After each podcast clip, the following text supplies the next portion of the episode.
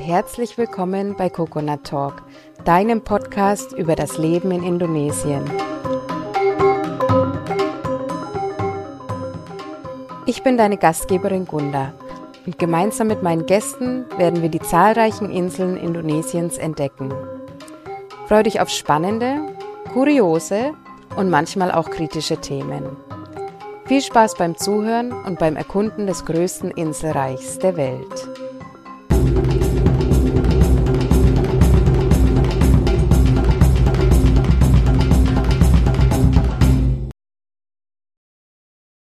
So, herzlich willkommen, Salamat Datang, zu unserer heutigen Folge von Coconut Talk. Ich freue mich ganz arg, dass es äh, heute geklappt hat mit meinem Gast, ein ganz besonderer Gast, ähm, der auch schwer beschäftigt ist. Man wird es im Hintergrund wahrscheinlich ein bisschen hören. Und ähm, ja, wir haben ein paar Anläufe gebraucht, bis wir uns jetzt endlich äh, zusammenschließen konnten. Ähm, mein Gast ist heute der Jonas aus dem Kanton Glarus. Das ist in der Ostschweiz. Und Jonas lebt seit sechs Jahren in Raja Ampat. Das ist ein traumhaftes Paradies in Westpapua. Und dort hat Jonas Child Aid Papua gegründet. Da werden wir gleich mehr dazu erfahren. Heute geht's vor allem um die Themen Natur- und Umweltschutz. Ganz wichtige Themen, speziell in Papua, aber auch in ganz Indonesien.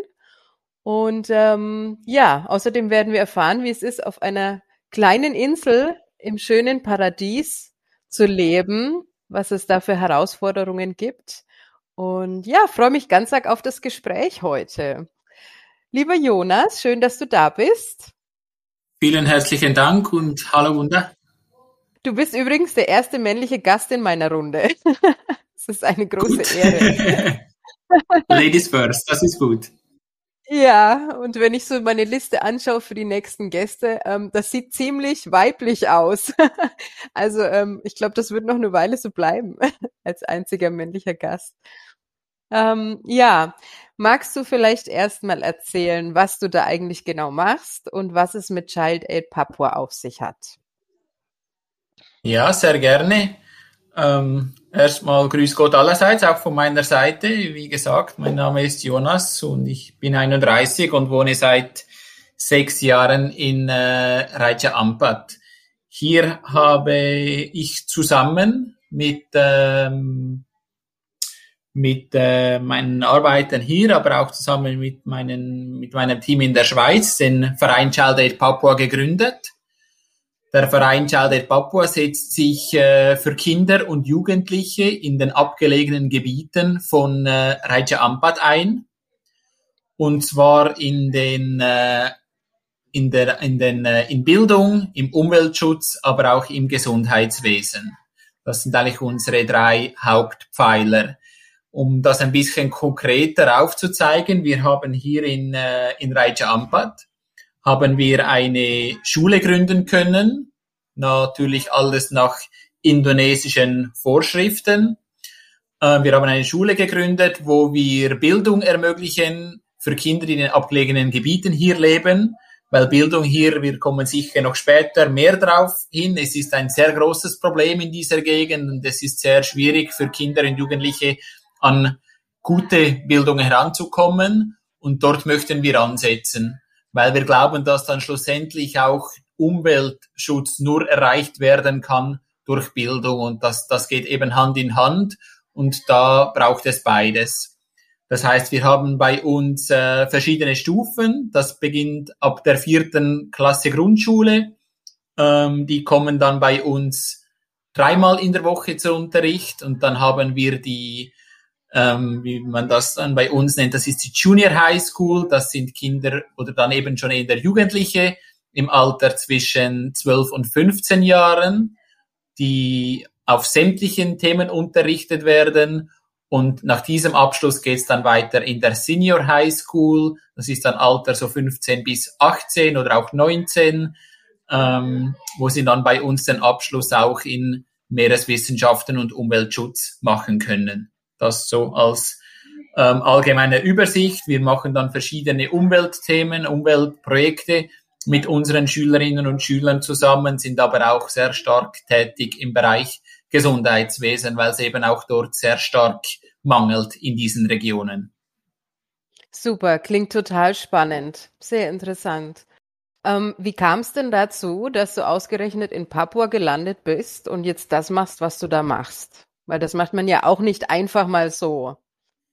Ja, nein, es ist, ähm, ich hatte in der äh, Schweiz Betriebswirtschaft studiert und dann auch auf diesem Gebiet mehrere Jahre gearbeitet und hatte dann aber irgendwann das Gefühl, dass ich was komplett anderes machen möchte und bin dann zuerst durch eine andere Organisation habe ich äh, von diesem Gebiet hier erfahren und habe dann auch einige als einige Monate bin ich dann als äh, als Tourist eigentlich in diesem Gebiet unterwegs gewesen und habe in dieser Zeit hat mich das wahnsinnig inspiriert. Einerseits ähm, die unglaubliche Schönheit der Natur, die unglaubliche Biodiversität, die es in diesem Gebiet hier gibt. Das ist ja der Ort mit der höchsten Meeresbiodiversität auf der ganzen Welt.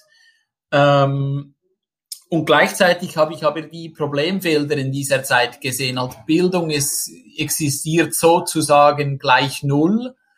Ähm, es kommen wahnsinnig große Herausforderungen auf dieses Gebiet zu, vor allem eben auch Tourismus oder dann eben Overtourismus. Und ähm, das hat mich nicht losgelassen. Ich bin dann zurück in die Schweiz gegangen und das hat mich einfach nicht losgelassen, dieses Thema. Und habe dann in der Schweiz äh, den Verein gegründet, zusammen mit, äh, mit meinem Vater und einem meinem besten Freund, der Verein Child Aid Papua.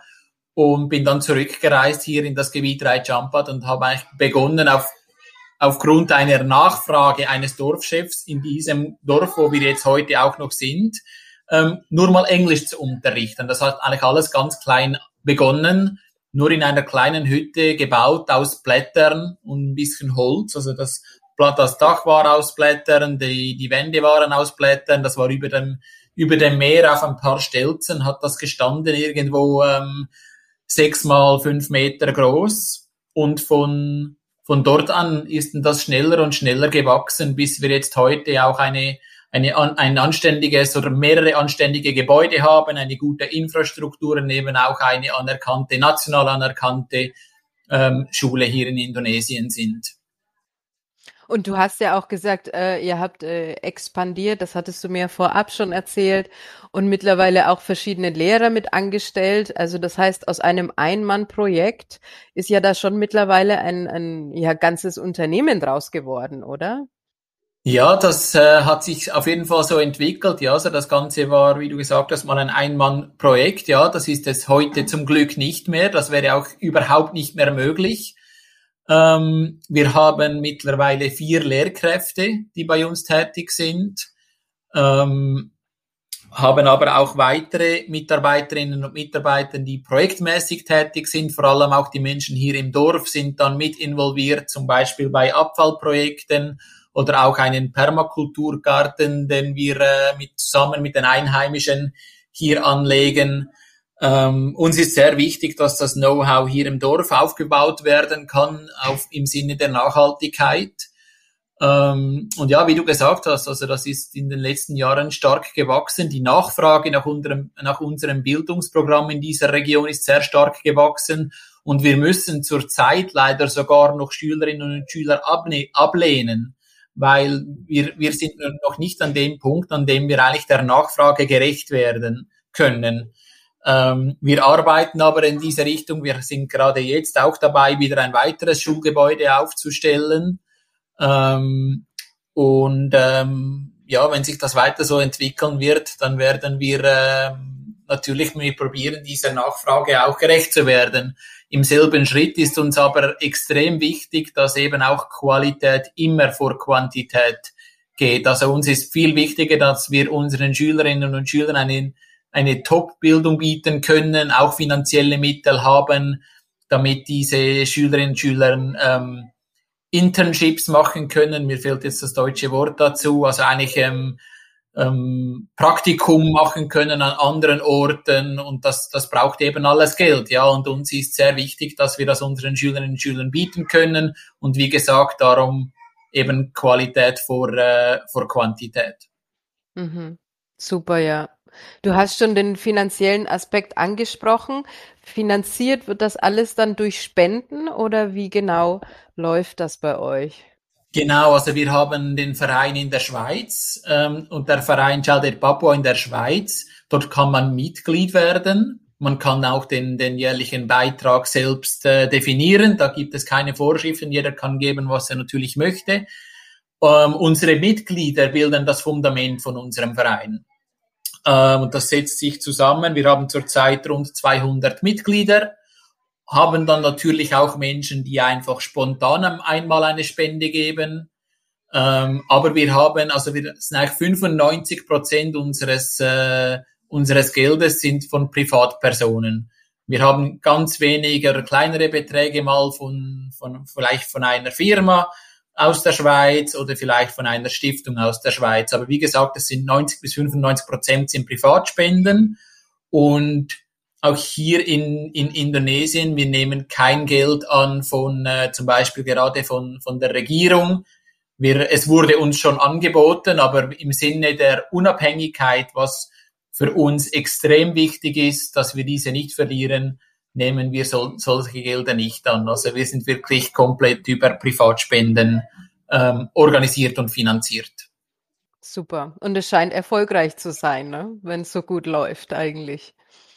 Das ist bis jetzt ähm, ein gutes Erfolgsmodell, auf jeden Fall. Leider jetzt auch aufgrund der, äh, der Krise in den letzten zwei Jahren rund um äh, Corona hat sich das ein bisschen verändert, aber wir dürfen auf einen sehr treuen Mitgliederstamm ähm, dürfen wir uns oder sind wir abgestützt. Wir sind sehr dankbar an unseren Mitgliedern, die sehr treu sind und die können uns auch so die Stange natürlich halten. Auf jeden Fall sind wir auch immer froh, wenn wir wieder neue Mitglieder ähm, gewinnen dürfen. Super. Ja, ich werde dazu auch die äh, Website und die Infos dann äh, verlinken unter der Episode, falls es da Interessenten gibt natürlich. Jetzt ein anderes Thema. Also Papua verbinden ja viele in erster Linie mal mit Papua-Neuguinea, ne? der großen Insel ähm, Neuguinea eigentlich. Ähm, wenige wissen, also nicht allzu viele, jedenfalls in meinem Bekanntenkreis, dass ja eigentlich ein Teil davon auch Teil Indonesiens ist. Also der östliche Teil bildet den Staat Neuguinea, Papua-Neuguinea der westliche gehört ja zu Indonesien und ist aufgeteilt in die Provinzen Papua und Westpapua. Ähm, jetzt einfach mal zu dem Thema. Wie unterscheidet sich denn die Region vom restlichen Indonesien? Gibt es da irgendwelche Besonderheiten, irgendwelche ähm, ja, außergewöhnlichen Sachen? Und ähm, wie empfindest du das? Das ist ein, äh, ein sehr guter Punkt und äh, wie gesagt, das verstehen viele Leute ähm, nicht immer so ganz jetzt, wie das einzuordnen ist, dieses Gebiet. Also die Menschen, die hier leben, die gehören ja der Ethnie Melanesien an. Also das sind keine Asiaten, ja, das sind Melanesier. Das kann man diesen Menschen auch sehr gut ansehen. Die sehen nicht aus wie, wie Asiaten, wenn ich das so sagen darf, sondern man kann sich das gut vorstellen, wie zum Beispiel die Aborigines von Australien. Ähm, also die haben eigentlich relativ, ähm, wie sagt man dem, feste Gesichtszüge, ähm, dunklere Haut auch als die Asiaten und einen, einen starken Körperbau.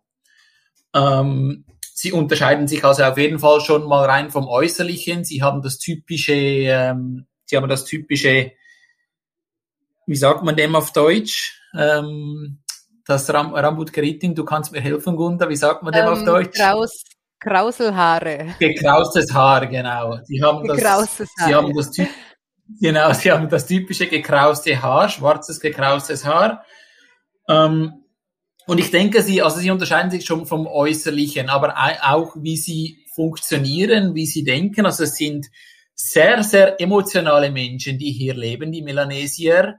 Und das natürlich auf beide Seiten. Also extrem, ähm, extrem emotional im positiven Sinne. Also die können sich wahnsinnig freuen ab irgendwelchen Kleinigkeiten, ähm, auch im Erwachsenenalter. Und das finde ich sehr schön immer zu sehen, wie sich hier wie sich hier erwachsene Menschen freuen können wie Kinder. Also ich, das, das, das fehlt mir manchmal, wenn ich zurückgehe in die Schweiz, eigentlich diese, diese Freude zu sehen in den erwachsenen Männern. Ähm, oder auch den erwachsenen Frauen. Und das haben sie hier extrem. Aber natürlich gibt es dann auch auf der anderen Seite. Ja? Also es kann natürlich dann auch im, äh, im negativen Sinne äh, können sie auch sehr emotional sein. Und ich glaube, das ist schon mal was, was sie doch unterscheidet vom Resten von Indonesien. Die indonesische Kultur ist eine eher zurückhaltende Kultur. Ähm, und glaube ich, das ist hier in, äh, in Papua ist das auf jeden Fall anders. Die Menschen hier auch, die sind größtenteils christlich. Das unterscheidet sich natürlich auch vom Resten von Indonesien, was äh, muslimisch ist. Ähm, es vermischt sich aber mehr und mehr auch in, vor allem in den Städten natürlich. Die Menschen hier, auch die Melanesier, die leben ganz stark in, in einem Ahnenglauben. Also die sind eigentlich dauernd umgeben halt von, von, von Geistern und Spirits, obwohl sie, oh ja, obwohl sie christlich sind und auch zur Kirche gehen, vermischt sich das ganz stark mit ihrem halt Glauben von, von früher her, ja. Und das ist schon extrem faszinierend zu sehen, wie, wie tief man in so einem Glauben drin leben kann. Natürlich sage ich jetzt vor allem für uns als Schweizer oder auch für uns als Mitteleuropäer, glaube ich, ist es halt nicht mehr so gang und gäbe, dass man mit dem so in Berührung kommt. Und das ist einerseits sehr interessant zu sehen und da muss ich auch ganz, ganz, ganz viel lernen. Ähm, natürlich braucht man auch das, ja, das, das muss auch respektiert werden, das ist ganz wichtig. Und gleichzeitig, glaube ich, aber darf man auch mal ähm, auch mal eine Frage stellen dazu. Ja, also man darf da, man muss ja nicht alles nur hinnehmen. Und ich probiere dann manchmal einfach mit Fragen ähm, ein bisschen mehr rauszufinden, was sie dann zu gewissen Themen glauben. Oder auch zum Beispiel jetzt mit Krankheiten oder warum jemand stirbt. Es gibt nie einen natürlichen oder einen medizinischen Grund, sondern es gibt halt immer einen spirituellen Grund dazu. Und ja, das ist eine große Herausforderung bei uns auch in der Arbeit. Und ich glaube aber, das macht auch die Menschen hier, ähm, hier in, in Papua sehr, sehr aus, ihren Charakter. Mhm. Schön. Super interessant, ja. Das heißt, man kann sich einiges auch abschauen, denke ich, ne? Auch wie du gesagt hattest, wie sie dann im Erwachsenenalter sich über kleine Dinge noch freuen. Ähm, und ähm, ja, gibt äh, äh, ja wie soll ich sagen, interessante Dinge, die man immer irgendwo auch lernen kann, ne? von, von solchen Menschen, auch wenn es im ersten Moment erstmal ganz weit weg aussieht. Aber ähm, ja, gibt überall Positives auch. Auf jeden Fall, ja. Also ich kann sicher so viel lernen von, von unseren Schülerinnen und Schülern, wie sie mhm. auch, äh, wie sie auch von uns lernen dürfen. Ich glaube, das ist schon sehr, sehr gegenseitig, ja. Vielleicht vom Leben her auch noch, was sich da unterscheidet. Ähm, also die Menschen hier, die leben ja in, in, in abgelegenen Dörfern. Also so ein Dorf, das setzt sich so im Durchschnitt zusammen aus vielleicht 200 bis 300 ähm, Menschen, die in so einem Dorf leben. Ähm, die meisten Dörfer nach wie vor noch ohne Elektrizität, auch ohne natürlich fließend Wasser. Wenn sie Glück haben und wenn es genug regnet, dann gibt es diese, diese Wasserlöcher, von do, dort hat man dann auch das Wasser. Oder eben es ist auch sehr wichtig, dass das Regenwasser ähm, gesammelt wird. Also natürlich von der Infrastruktur her ähm, ist das, kann man sich da, ja, das ist was ganz anderes halt aus, auch im, äh, im Westen von Indonesien und auch wie die Menschen hier zusammen leben. Also eigentlich ist es ja wie eine Kommune.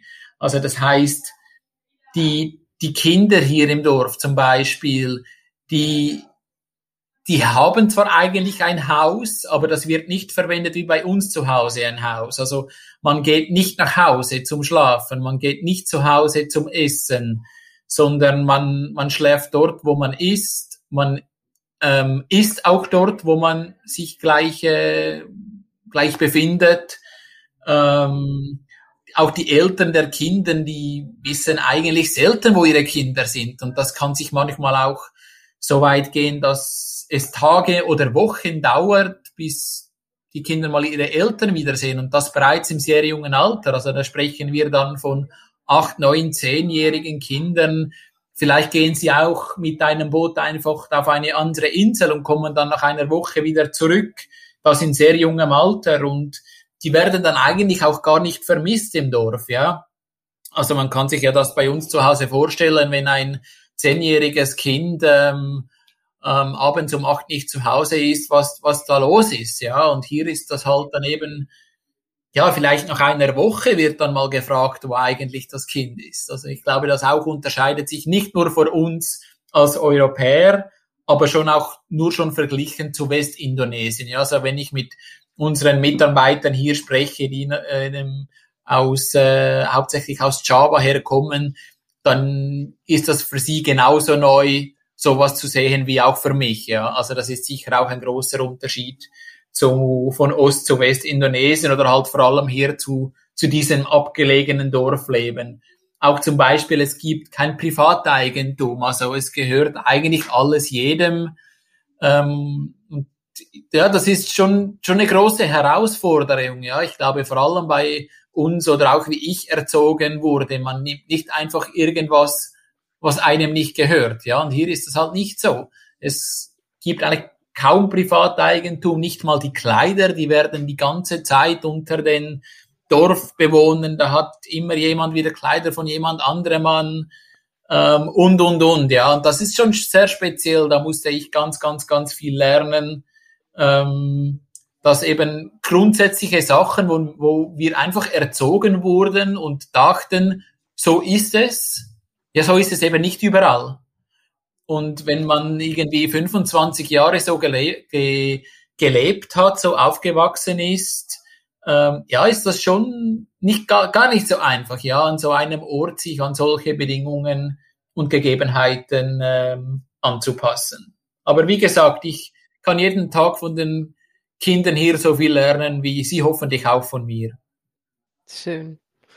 Ja, das ist, äh, klingt total interessant. Du hast es gerade schon gesagt, die Herausforderungen, äh, die da mit einhergehen. Wie kann man sich das denn dann vorstellen, das Leben da in diesem Dorf? Also tauschst du auch manchmal deine Kleidung aus? Ich denke jetzt mal nicht. ähm, aber ja, wie, wie betrifft dich das denn direkt? Oder gibt es da auch Situationen, die dich dann an deine Grenzen bringen, wo du sagst, oh, pff, das ist schwierig ähm, oder auch für deine Arbeit. Wie sieht's denn da aus? Ja, ist natürlich ähm, schon so. Also zuerst, um deine Frage zu antworten, nein, ich, ich äh, schütze meine Kleider so gut es geht. Aber es ist schon auch passiert, dass ich irgendwann mal in einem Dorf irgendjemand gesehen habe und irgendwie, das ist eigentlich mein T-Shirt oder das wäre meine Hose und ich weiß nicht, wie sie dann dorthin gelangt ist, aber okay. Also hat's auch schon gegeben. Ja, super. Klasse. ähm, ja. Ja, und natürlich, es ist immer eine Gratwanderung, ja. Also, wo, wo, wo macht man ja mit und wie weit geht man und wo muss man sich auch distanzieren? Und das ist eine Herausforderung im, im Alltag wirklich auch, wo in, bei welchen kulturellen Anlässen macht man noch mit und wo muss man sich dann eben auch einfach als, als weißen Menschen distanzieren davon. Ich glaube, das ist sehr wichtig.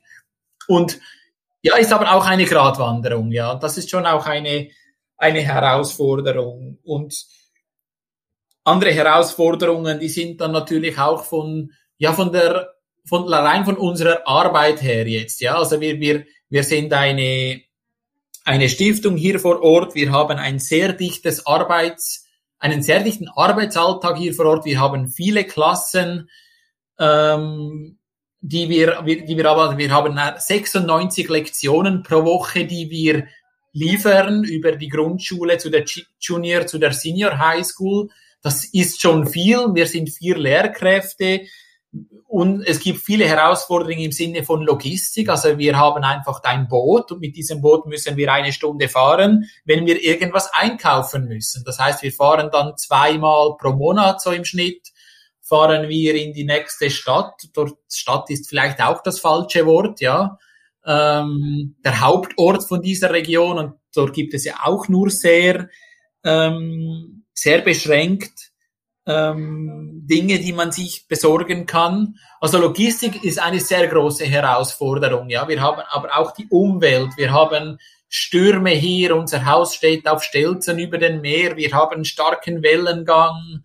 Also das sind Herausforderungen. Ich glaube, die überlegt man sich zu Hause gar nicht, ja, unter welchen Bedingungen man eben an seinem Ort arbeitet.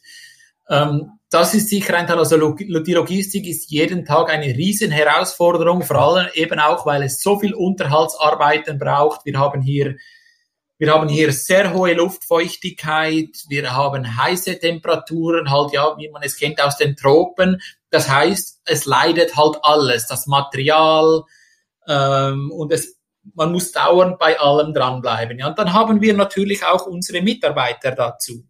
Nur ja, dann kommen wir jetzt zur Arbeitsmentalität, ja, und die, das ist halt schon eine andere Welt verglichen mit der Schweizer Arbeitsmentalität, aber natürlich auch mit der deutschen Arbeitsmentalität. Ich habe auch oft in Deutschland gearbeitet früher. Ich kenne die Arbeitsmentalität in Deutschland gut und also das, das sind Welten und man muss natürlich auch akzeptieren können, wenn man zu einem Ort arbeiten geht, dass er das nicht gleich ist, ja, dass das halt völlig anders ist aber es bringt mich manchmal schon an die Grenzen, ja, also halt, es muss, müssen Dinge erledigt werden, das muss einfach so sein und dann kann man nicht keine Lust haben, ja, da kann man nicht einfach mal müde sein oder wenn es ein bisschen regnet, dann kann ja niemand arbeiten. Das ist einfach normal hier, ja, und auch dort wieder, es ist immer eine Gratwanderung. Ja, wo muss man es dann akzeptieren und wo darf man noch sagen, hey nein, aber komm jetzt, das muss noch erledigt werden. Man muss halt einfach immer dran sein und ich glaube, das Wichtigste von allem ist einfach immer mit Respekt diesen Menschen gegenüber zu treten, einen, einen Umgang auf selber Au Augenhöhe zu haben und dann eben auch am, am irgendwo dann um, um nach, wie sagt man, am Feierabend halt auch zusammenzusitzen bei uns auf dem Steg, die Gitarre zu holen, ähm, den Sonnenuntergang anzuschauen, sich bedanken für die Arbeit und so probieren wir dann auch die Arbeitsmentalität aufrechtzuerhalten. Aber es ist, es ist sehr schwer, es, es braucht sehr viel Energie, um eben damit umzugehen. Ja, also einfach diese Arbeitsmentalität auf einem Niveau zu behalten, wo das überhaupt noch möglich ist, solche Arbeit hier vor Ort ähm, zu machen. Und das kann einem schon an die Grenzen bringen einerseits auf der anderen Seite, was mich schon auch persönlich an, äh, an meine Grenzen gebracht hat, das ist dann gerade, wenn es,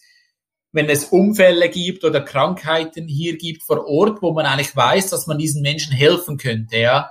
Aber wie ich schon erwähnt habe, diese Menschen leben ganz tief in ihrem Glauben an, an Spirits und an Geistern und dann kann man eben nicht helfen durch Medizin, ja. Also dann müssen sie zu den Bäumen sprechen, dann sprechen sie zu dem Wasser, das man dann trinken muss. Und leider kommt es dann halt oft vor, dass dann diese Person stirbt. Und das ist, ja, solche Dinge bringt einem schon an die, an die Grenzen, wenn man, gerade wenn man weiß, dass man eigentlich helfen könnte. Ähm, und ja, ich versuche das aufzuzeigen, auch mit viel Aufklärungsarbeit, die wir hier machen, vor allem auch mit unseren Schülerinnen und Schülern. Aber schlussendlich, ich bin Gast hier und ich muss akzeptieren, wenn, wenn Sie das so sehen. Und ich kann nur aufzeigen, dass ich aus meiner Sicht auf eine andere Weise glaube, dass ich helfen könnte. Ja, und ob Sie dann diese Hilfe annehmen möchten oder nicht, das müssen Sie selbst entscheiden. Aber natürlich in mir drin ist das schon schwer, ja, wenn man dann wirklich sieht, dass, dass Menschen über, über mehrere Monate hinweg leiden und dann im schlimmsten Falle auch sterben, wenn man weiß, dass man mit äh, simpler Medizin zum Teil hätte helfen können. Mhm. Ja. Aber ich denke, da machst du schon, äh, da hast du schon irgendwie so das richtige, die richtige Mitte gefunden, ja, dass man sich da auch nicht zu arg dann aufdrängt, ne? Sondern irgendwo diese gewisse Distanz dann wahrt. Ich denke, das ist schon unglaublich wichtig. Genau, richtig, das ist sehr wichtig. Ja. Und dann hat es aber auch schon das Umgekehrte gegeben, ja. Also es hat auf einmal sind die mich, haben die mich gerufen bei, bei einer Krankheit und die haben gesagt, das kann nur ein Schweizer heilen. Und ich war dann, ich musste mich dazu erst mal irgendwie ein bisschen orientieren, was da jetzt abgeht.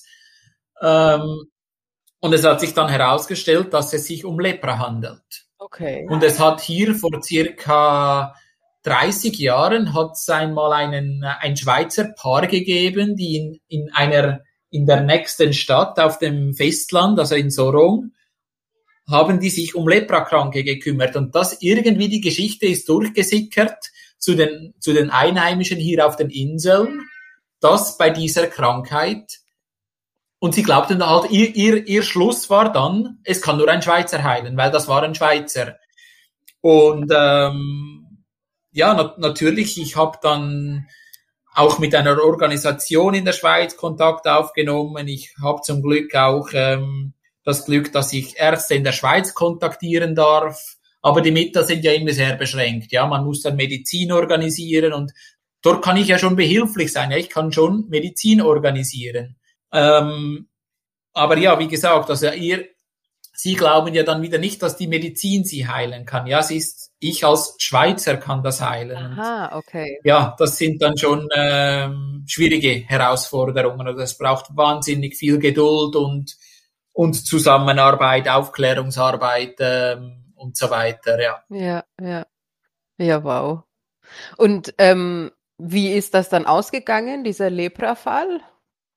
Dieser Lebra-Fall ist ähm, nach wie vor noch aktuell. Wir, es ist uns aber gelungen, die Medizin für diesen äh, jungen Mann zu organisieren, die jetzt er jeden Tag ähm, zu sich nehmen muss. Wir konnten ihn schlussendlich dann auch überzeugen. Mhm. Ähm, und ähm, ja, es hat sich gebessert, ja, aber das ist halt etwas, das, ähm, das braucht wahnsinnig lange Zeit, ja, so eine Krankheit. Und Gleichzeitig ist ja dann schwierig.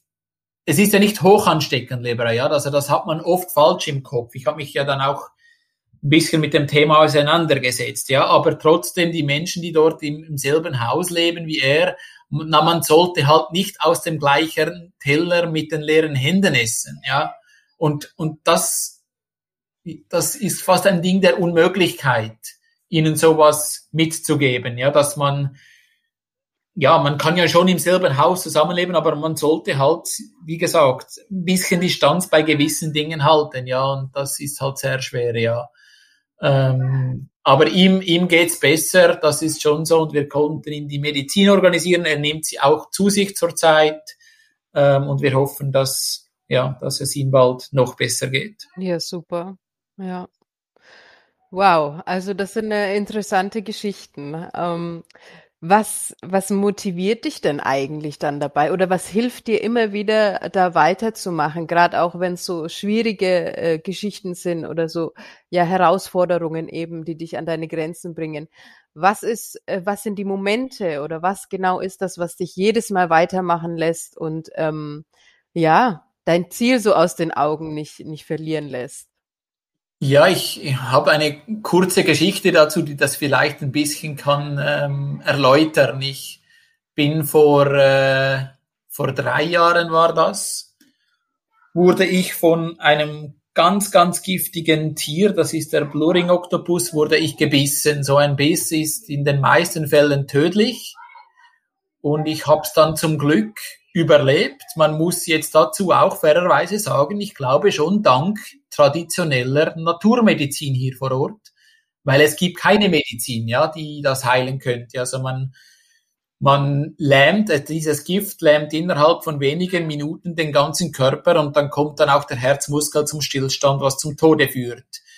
Ich, ich dachte auch in diesem Moment, ich würde sterben. Ich war gelähmt, ich konnte kaum noch atmen und die Einheimischen sind gerannt und haben gemacht und Rauch und Blätter und Feuer und viele Dinge und ich habe es überlebt, ja. Und ich habe dann nach vielleicht einer halben Stunde Kampf und habe ich gemerkt, jetzt geht's mir besser. Und der eine Junge, ich lieg am Boden, der eine Junge, der kommt zu mir und sagt mit Tränen in den Augen, zum Glück bist du nicht gestorben, dann kann ich morgen wieder lernen.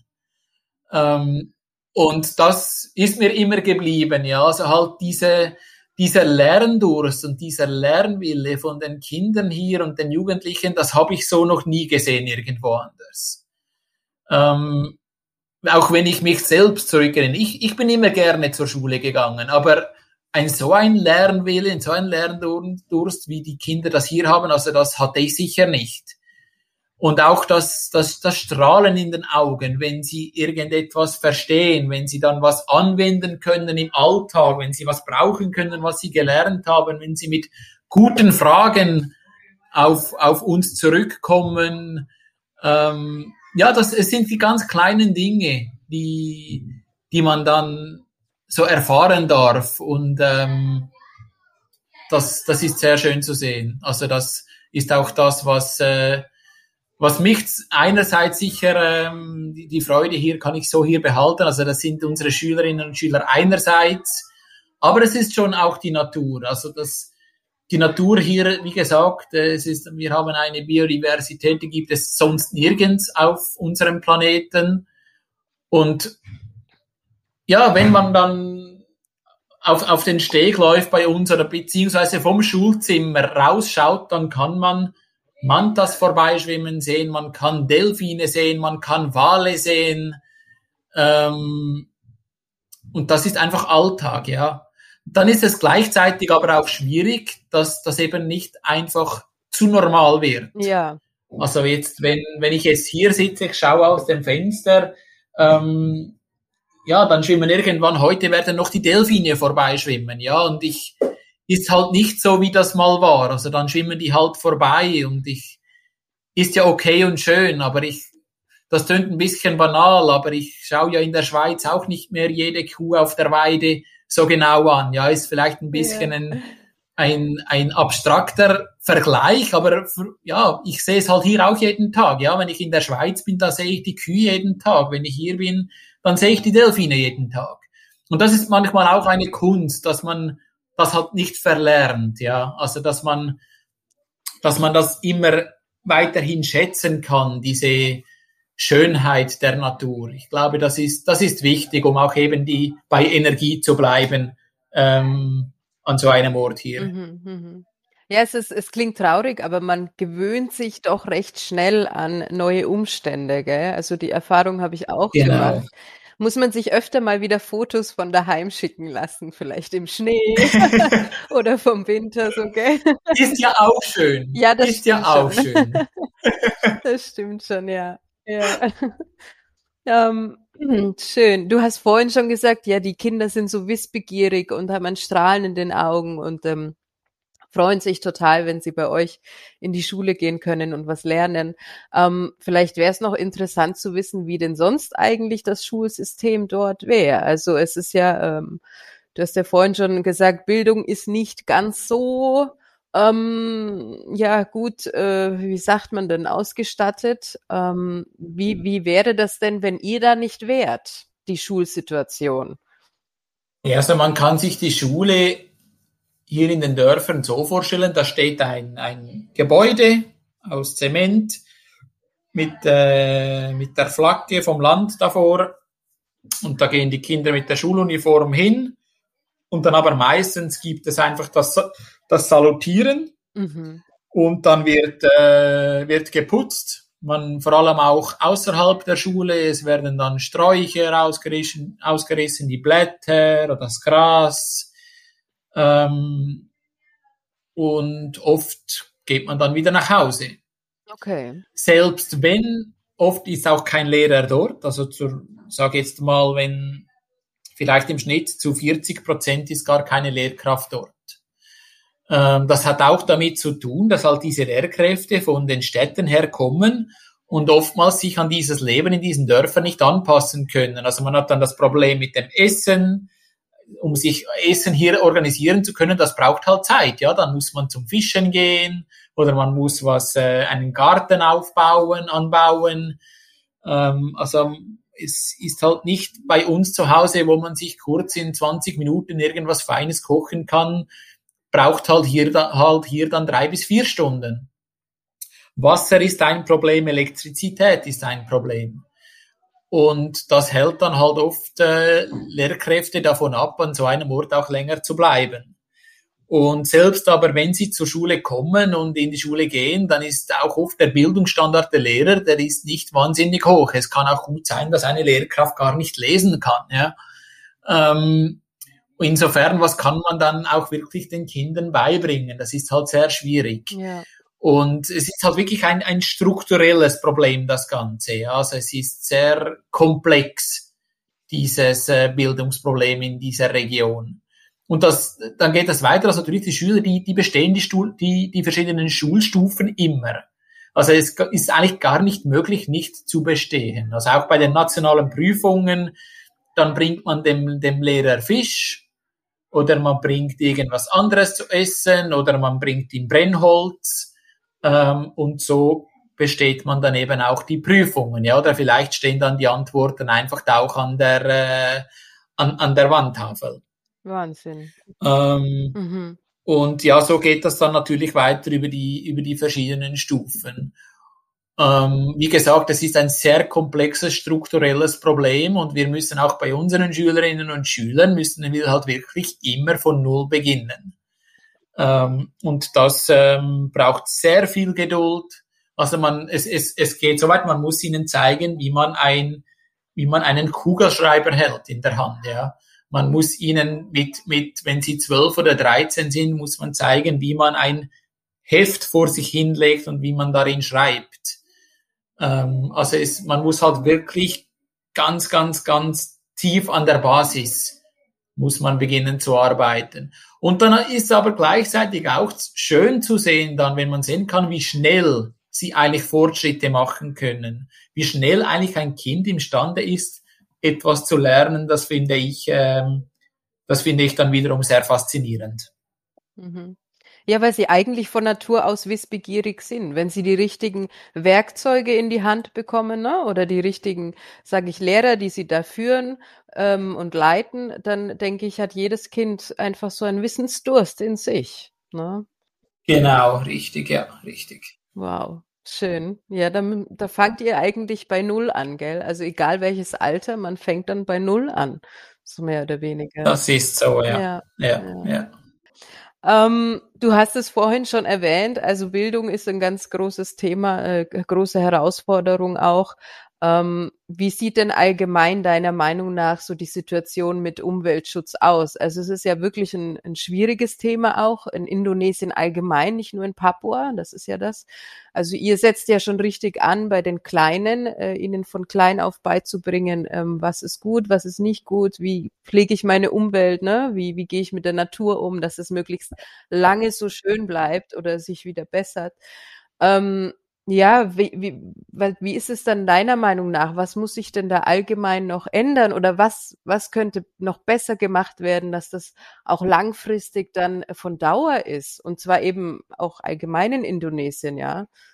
Also es gibt ja mittlerweile auch viele tolle andere Organisationen, ähm, aber manchmal, also mir kommt es manchmal doch so vor, ein kleiner Tropfen auf dem heißen Stein. Das, das ist es auf jeden Fall. Ja. Also das das ist es, das kann man nicht bestreiten, ja. ja. Ähm, wie heißt es aber auch so schön, steht der Tropfen hüllt den Stein. Und was, was wir hier machen, was unser Ansatz ist, eigentlich, wir möchten sie inspirieren und Bewusstsein schaffen. Ja, wir, wir möchten die Konsequenzen des eigenen Handelns aufzeigen. Weil schlussendlich ist es ihr Zuhause. Und was sie damit machen, das müssen sie selbst entscheiden. Aber es ist ja wichtig, dass man ihnen aufzeigen kann, was eben die Konsequenzen sind, wenn sie A machen oder wenn sie B machen oder wenn sie nichts machen. Mhm. Weil sonst ist es ja nicht fair, ja. Also wenn sie ja, man kann ja auch niemandem eine Schuld zuschreiben, wenn man etwas macht, wo man gar nicht verstehen kann, was das für Auswirkungen schlussendlich dann hat. Ähm, und das ist eigentlich unser Ansatz, ja. Also ob dieses Kind jetzt diese Plastikflasche ins Meer schmeißt oder nicht, das muss er selbst entscheiden. Ja. Und ich sage, wir, wir zeigen nur auf, was jetzt passieren kann mit dieser Flasche, wenn man diese ins Meer schmeißt. Und schlussendlich, der muss selber entscheiden, ja, weil ich, ich glaube halt, der Ansatz einfach vom, wenn man das nicht so macht, dann, dann schmeißen sie die Flasche nicht ins Meer, wenn wir schauen. Und sonst machen sie es, ja, weil es ist ja nicht intrinsisch. Und es ist ganz wichtig, dass man ja eigentlich das intrinsisch aufbauen kann, dass das Kind das von sich aus nicht machen möchte, weil es verstanden hat, was die Konsequenzen für die Umwelt, aber auch für seine eigene Zukunft ist. Und das ist eigentlich unser Ansatz dabei. Und deshalb arbeiten wir eigentlich auf zwei Ebenen. Also einerseits geht es um äh, um das theoretische Erlernen bei uns im Umweltunterricht und dann aber eben die, das praktische Lernen. Also wir nehmen eben die Kinder mit und wir gehen schauen, ähm, zum Beispiel wir gehen zu den, zu den Mantas und wir schauen die Mantas an. Wir haben dort auch Mantas schon gesehen, die wirklich in dem Moment halt in riesigen Abfallmengen schwimmen. Und man kann dann schauen, wie sie wirklich, wie die Mantas diesen Abfall in sich hineinspülen, ja, weil sie eigentlich ja das Plankton filtern möchten. Das haben die Kinder auch gesehen und das, das, das bleibt ihnen. Ähm, und ich glaube, das ist der nachhaltige Ansatz. Man muss ihnen wirklich aufzeigen direkt, was passiert. Und das hätte jetzt ja der, dieser Abfall, die dieser Manta geschluckt hat, hätte ja, haben sie vielleicht gestern ins Meer geworfen, ja. Mhm. Und äh, zum Beispiel seit diesem Anlass ja, höre ich sogar oft im Dorf, dass die Kinder dann den Erwachsenen sagen, dass sie jetzt die, die Zigaretten nicht ins Meer schmeißen sollen. Ähm, und das ist ja dann eigentlich der richtige Ansatz. Oder vor allem hier in der, in der Kultur hier ist es ja eigentlich gar nicht okay, wenn ein Kind einem Erwachsenen was sagt. Aber die haben sich getraut. Und habe dann schon öfters auch von den Erwachsenen das Feedback erhalten, ja, der und dieser Schüler hat, hat mir gesagt, ich soll nicht. Und eigentlich wollte ich, ähm, eigentlich wollte ich, eigentlich war ich verrückt auf ihn, weil das gehört sich nicht, aber er hätte, er hatte ja recht. Mhm. Oder sie hatte ja recht. Und ja, das ist eigentlich unser Ansatz, dass man wirklich das nachhaltig so aufbauen kann. Und jetzt natürlich auf Rai Champat gesehen, ähm, ist es ganz wichtig, dass man, glaube ich, Rai Champat vor dem Massentourismus schützen, schützen muss. Ähm, und da arbeiten wir ganz stark mit unseren Junior, aber vor allem auch mit unseren Senior High School Studenten schaffen wir in diesem Themenbereich. Wir schauen uns gute Beispiele, wir schauen uns negative Beispiele an und wir sind halt oft wirklich auch draußen und wir schauen an, was, was passiert. Ja, jetzt hat sich das natürlich mit Corona ein bisschen äh, erübrigt zur Zeit, ja, aber es wird, die Zeit wird kommen, an dem sich das wieder ändert. Ähm, und ja, unter dem Strich haben wir einfach diese zwei Punkte mit theoretischem, aber eben auch dem praktischen Lernen. Ähm, es sind bei uns auch schon dann die Schülerinnen und Schüler direkt gekommen und haben gesagt, hey, wir haben dort und dort an diesem Beach viel Abfall gesehen, können wir, können wir dorthin gehen, um das aufzuräumen? Und dann machen sie das selbstständig zum Beispiel. Und das ist eigentlich schön, dass man das bereits in dieser Zeit erreichen konnte. Mhm. Super, ja. Das heißt so, ja, es gibt ja viele Organisationen, die organisieren auch äh, Beach Cleanups und solche Geschichten, ne, wo sie ähm, Einheimische mit motivieren, mit helfen aufzuräumen, sauber zu machen. Aber im Endeffekt ähm, ist einfach entscheidend, dass man ihnen erklärt, warum ne, und die Konsequenzen aufzeigt. Weil einfach nur Müll aufsammeln, das macht man dann wahrscheinlich eben, wenn der andere dabei ist und, und wirklich nachhaltig ist es dann nicht. Ne?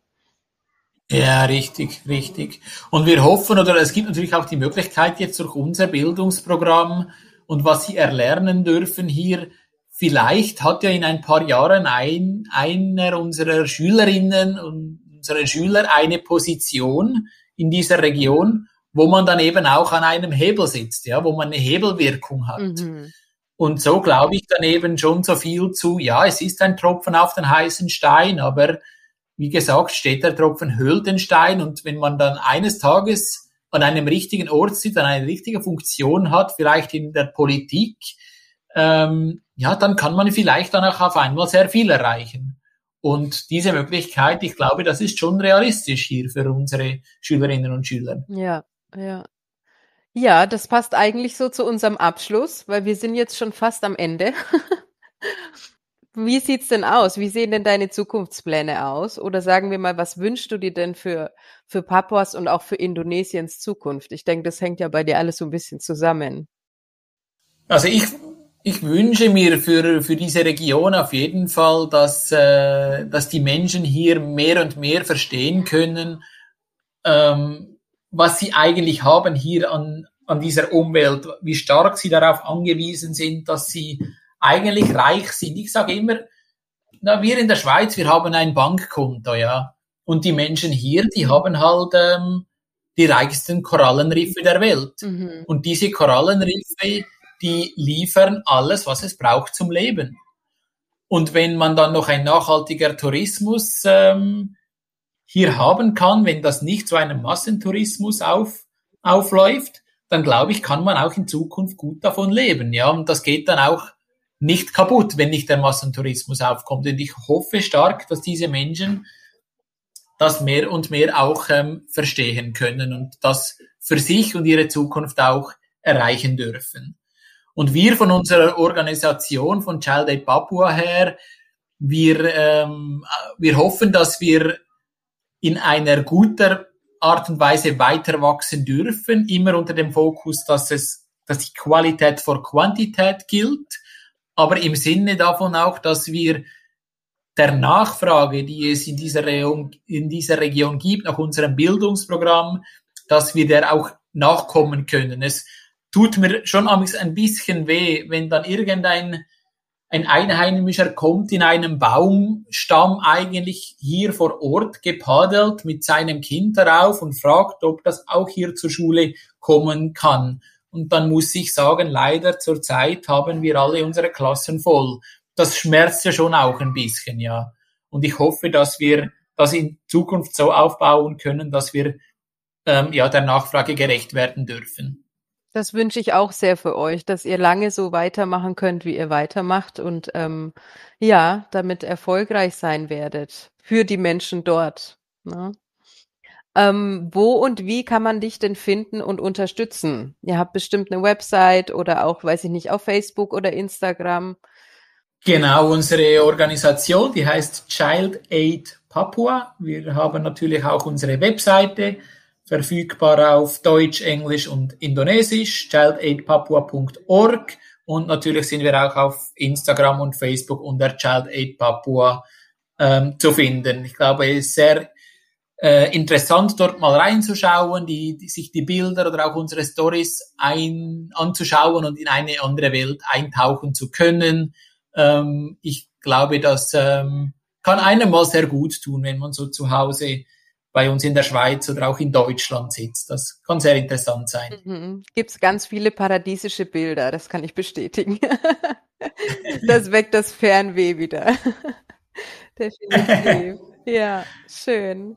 Ja, dann zum Abschluss noch meine zwei letzten Fragen.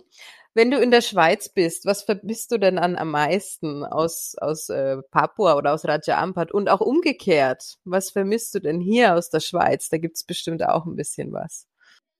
Ja, also wenn ich in der Schweiz bin, dann vermisse ich natürlich unser, unser Alltag hier irgendwo durch auch, ja, also unsere, unsere Schülerinnen und Schüler, wir haben hier ein sehr, es ist, läuft immer wahnsinnig viel. Natürlich muss man sich auch die Zeit rausnehmen für sich selbst, ja.